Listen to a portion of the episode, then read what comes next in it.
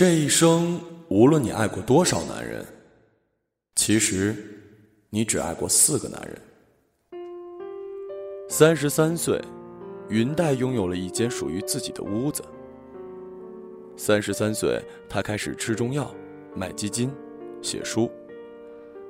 三十三岁，路过书店，他的眼睛不再在爱情诗歌上停留，开始谨慎地打量家居和园艺书。他觉得活着的每一寸光阴都值得计较。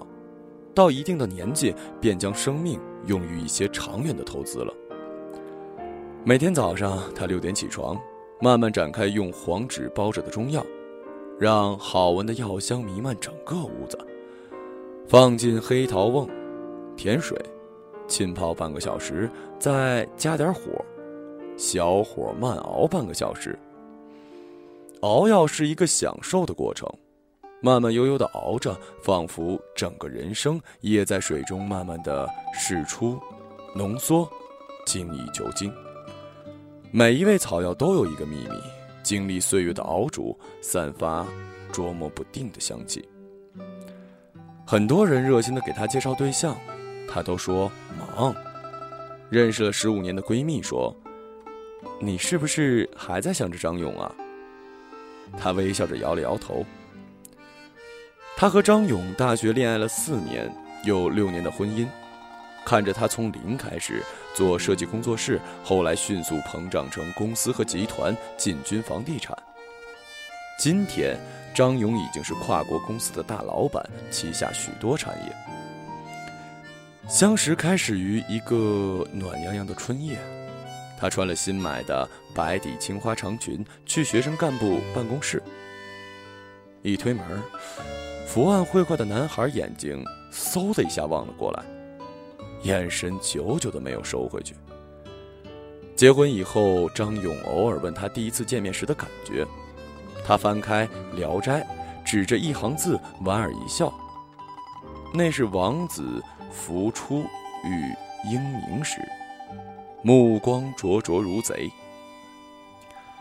初时他是内敛的性子，张勇骄傲。都不肯表白，张勇便极力的邀约他的室友小红商讨学生工作问题。小红每次都带着他，他没有那么多新衣服，便尽力把衬衫洗得素白，单色长裙，直发柔柔披下。每次都是张勇和小红热烈的辩论，他在一旁静听。私底下，小红总说张勇为人如何有才华，如何桀骜。女孩间最是无可隐藏，那份柔软的心意，他怎么会不懂呢？说多了，他便说：“是不错，你可以考虑他。”看着小红呆怔的样子，他心里一丝暗暗的喜悦荡漾开，很快又被担忧取代了。花未开时最美好，盛放之后便凋零。但谁又有资格阻挡一朵花的绽放呢？定情的那日，张勇邀小红和他一起看流星雨。小红因为肚疼缺席，漆黑的夜空下只剩下他和他。他们被天气预报骗了，说好的狮子座流星雨没来。张勇说了半个小时自己的理想和未来，他只是聆听。张勇突然指着右边的天际：“哎，看流星！”他向右凝望时。他吻了她。毕业后，他们两手空空，没有同窗好友们的祝福，就这么成了婚。他知晓他的出身，和他一样来自农村。他愈加怜爱张勇了。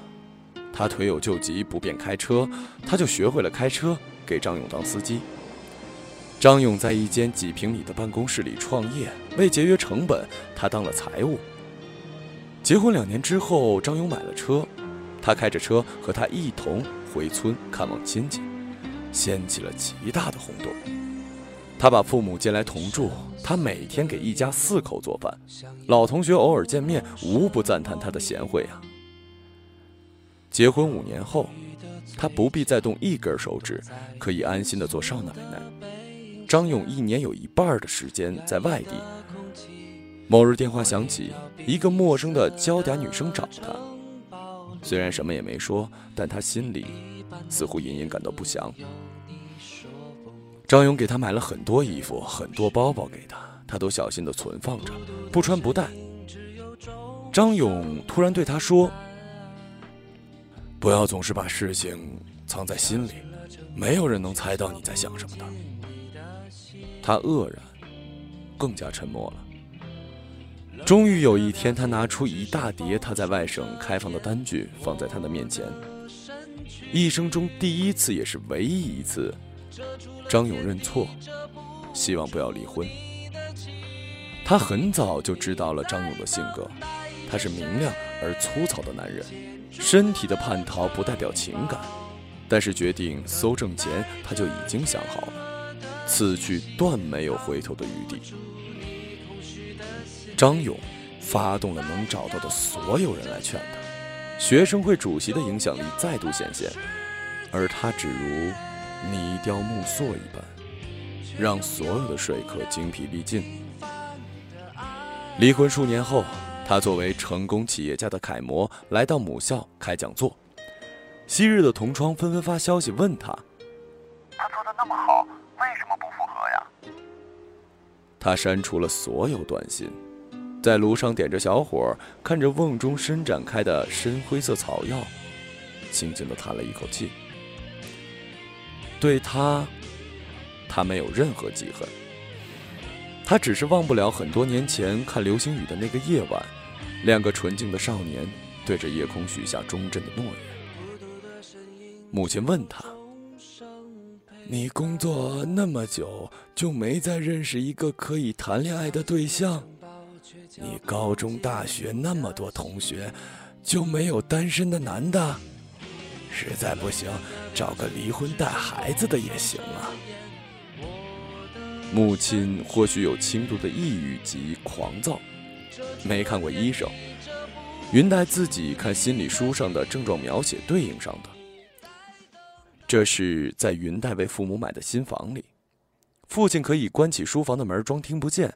云黛拿起一串一百零八颗的奇楠沉香佛珠，一颗一颗的盘着。每一颗珠子的转动，母亲就发出一声新的咒骂。云黛理解母亲，母亲不习惯大城市的生活，却又不敢回老家。离婚在村子里是要被别人戳着脊梁骨的事儿。看见小区里的老人带着孙辈儿，母亲也会大受刺激，大半个晚上睡不着觉。其实云黛不反对相亲，也见过两三个不靠谱的男青年，不是穿着邋遢，就是急于上位。直到李明的出现，这才给看似徒劳的相亲活动带来了一线曙光。李明不抽烟不喝酒，脸洗得很干净，开一辆加满油的雪铁龙，妥妥的把他接到了浦江边上的家常菜馆。席间，李明自我介绍。自己是在外企做采购工作，离异无孩。他只投以一个询问的眼神，李明就把他和自己前妻从相识相恋到分开的全过程和盘托出了。这是一个情感素朽、誓言不堪一触的年代，李明和前妻的离婚理由足以载入《奇葩大全》。恋爱时，前妻曾在三个不同城市间更换工作。每次他都要求李明来自己所在的城市陪伴，每次李明都是费尽力气去找到了前妻所在的城市工作。婚后安生了几年，前妻再次跳槽去了一家著名的商学院工作，在那儿认识了很多的成功人士，学会了一句格言：再不行动就老了。前妻要求李明辞职，和自己一起考托福、GRE，去国外深造。李明不敢反对呀，但祈求边工作边考。前妻断然拒绝，因为不能留退路，否则就做不到全力以赴。李明只好听命辞了职，但妻子又变卦了，说不出国了，还是在国内有发展，让李明再去找工作。李明回去找自己的上司，上司居然回收了他，仍然任命他做原来的职位。万万没想到的是，前妻再次反悔，坚决让李明再辞职考托福。李明居然再次服从了，虽然他的心里已经猜到前妻这一次的热度恐怕持续不了多久。果不其然，又过了三个月，前妻说：“还是国内的日子过得舒服，咱们别折腾了，就待在国内吧。”李明实在无法回原来的单位，幸好有一位以前当过他领导的前辈，在同行另一家公司做得风生水起，向他抛来了橄榄枝。于是他很幸运的又获得了跟原来职级一样的工作。最后前妻终于说：“其实我折腾了这么多事情，是因为跟你的生活没了激情，活着跟死了没分别，很痛苦。但你又没有做错任何的事情，我不知道该怎么开口。”云黛问李明：“你理想的生活是什么样的？”李明说：“嗯，一家三口。”吃饱了，在院子里晒晒太阳，就够了。那一天的阳光是近一个月来最好的，还有微风。李明开车送云黛回家，他的头发被风吹得向后靠拢，白净的脸仿佛吃了桉树叶的考拉般满足的笑。下车时，他或许是想问下次见面是什么时候，但是迟疑了一下，没有问，只是说上楼小心。云黛也没说什么。电话里，介绍人絮絮叨叨的说着，说李明对他印象很好，劝他抓住机会，放下面子，不要矜持了。他客气而礼貌的听完，放下电话，默默的对自己说：“我也许再也遇不到一个像他这样适合结婚的人了。”默默的听见自己心里的那个声音说：“即便如此。”我还是做不到和一个自己不爱的人相守一生。于是认命的看着炉上蓝色的火苗，轻轻的盖上瓮盖仿佛把那些最宝贵的东西深深的藏在了心底的盒子里。这个世界好像不值得留恋，却会在你最灰心失望时给你一勺蜜糖。林寒。就是那勺天上掉下来的蜜糖。他三十五岁，未婚，拥有一家艺术品投资公司，还在闹市中取经的红枫路开了一家咖啡馆。第一次见面的时候，在他的私家庭院，一棵大银杏树抖落满身的金黄，叶子缝隙漏下的阳光在青花瓷茶碗盖上精灵般的跳动。林寒熟练的泡好茶，给云黛和云黛的老板敬上一杯。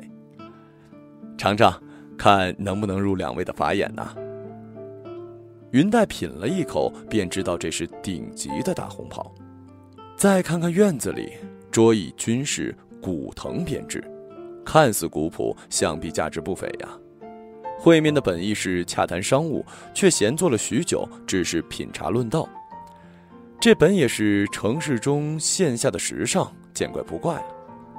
云黛要去洗手间，林寒亲自引路。云黛从洗手间出来，却见林寒在荼蘼花架下恭候。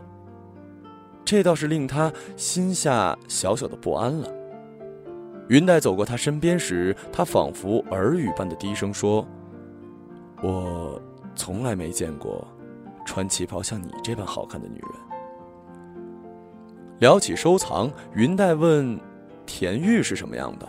他就拿出了价值近百万的羊脂玉给他看。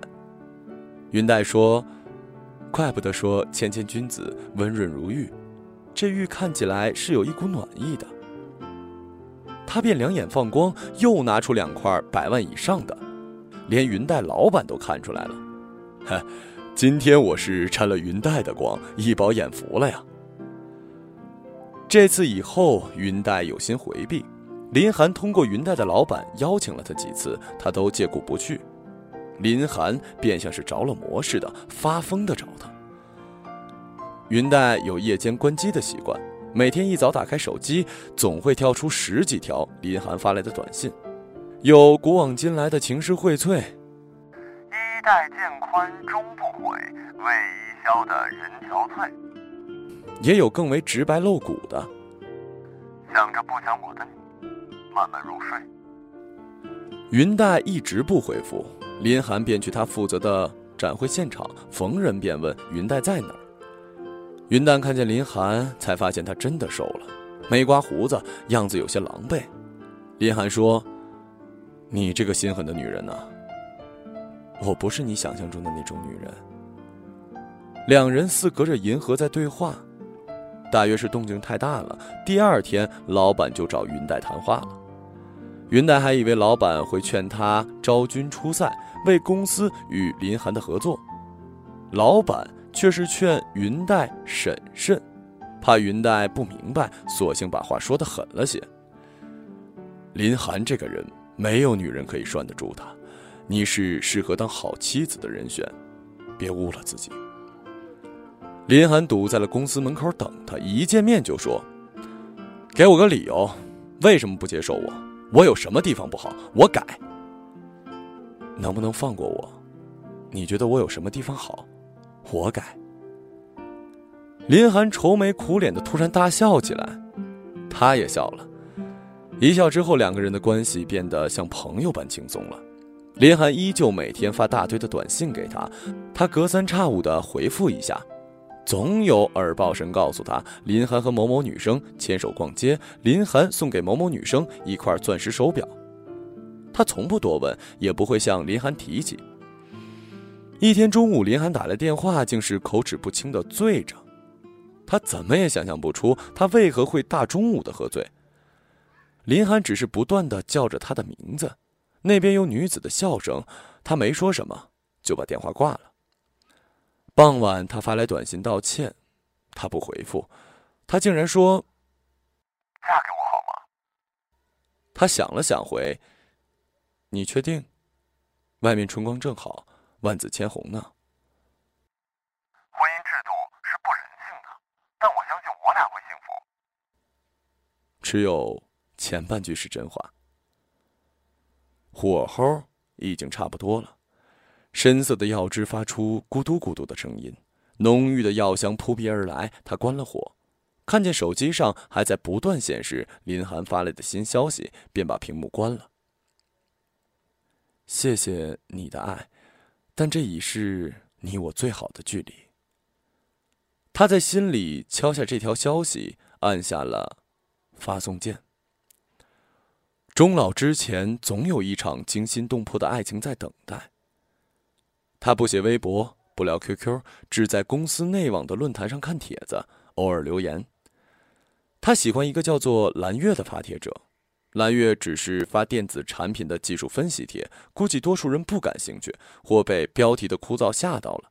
帖子经常是零回复，唯有他细细读过，能品出那种难得的深邃与幽默。更难得的是，蓝月固定会在每周四晚上七点发帖，像是新闻联播一样准时。关注了一年多，一个周四的晚上看完了蓝月的新帖，发现帖下面多了一条蓝月自己的回复。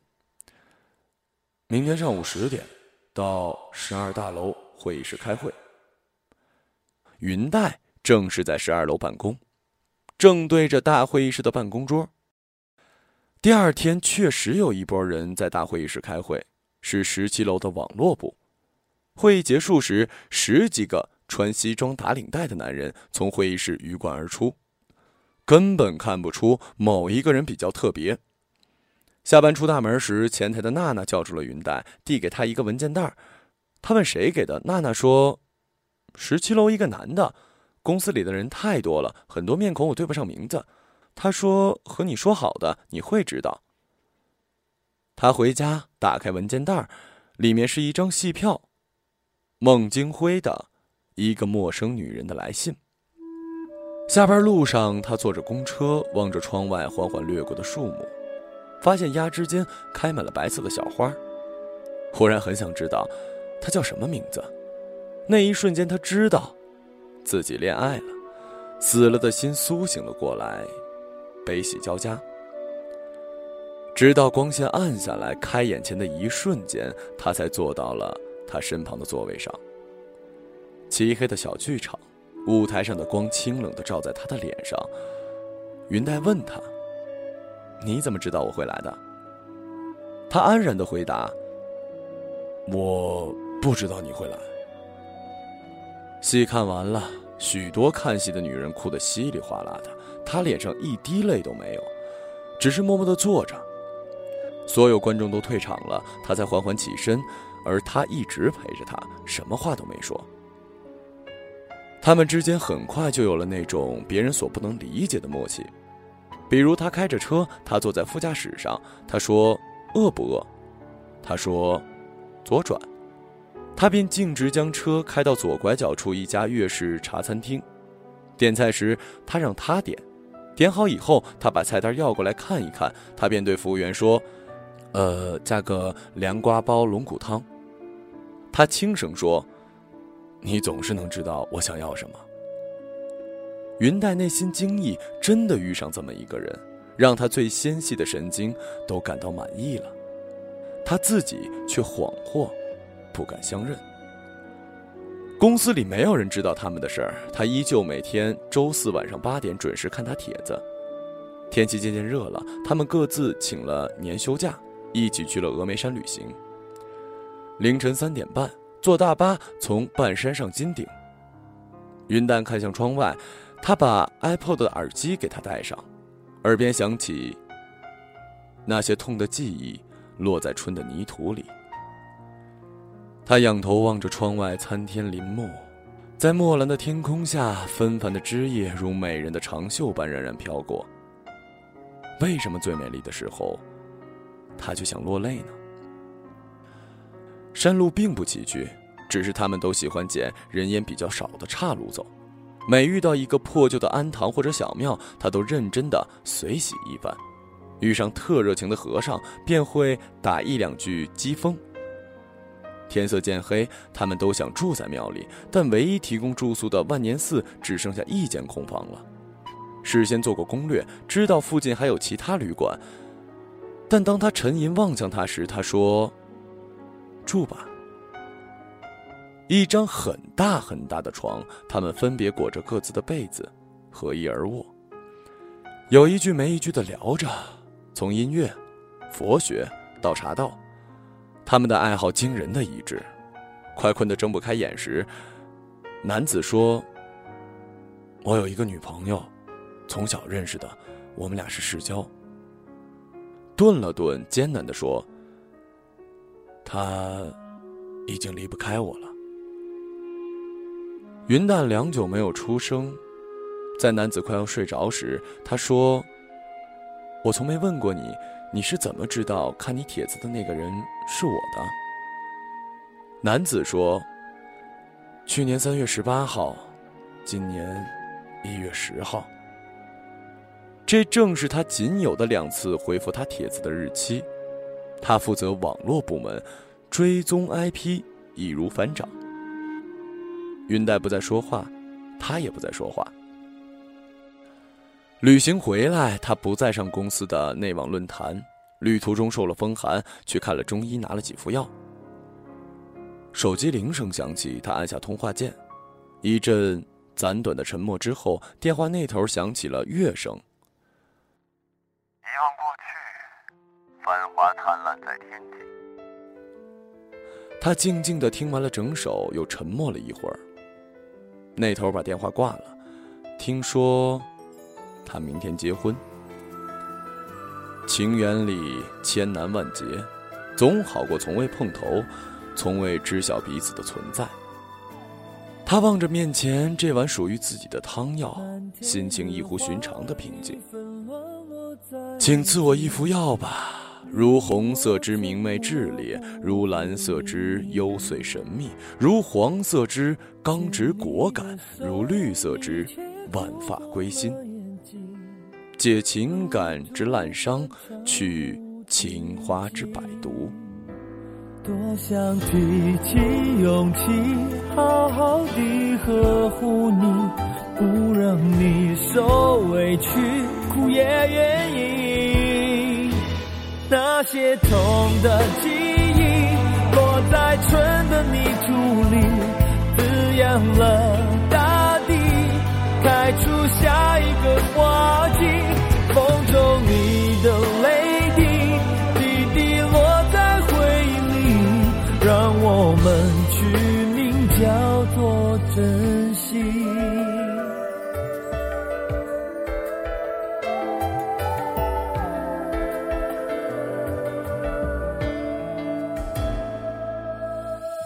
迷雾散尽，一切终清晰，爱与痛都成回忆。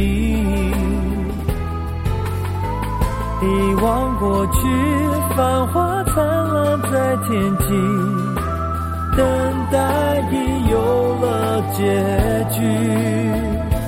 我会提起勇气，好好地呵护，你受委屈苦也愿意。那些痛的记忆落在春的泥土里滋养了大地开出下一个花季风中你的泪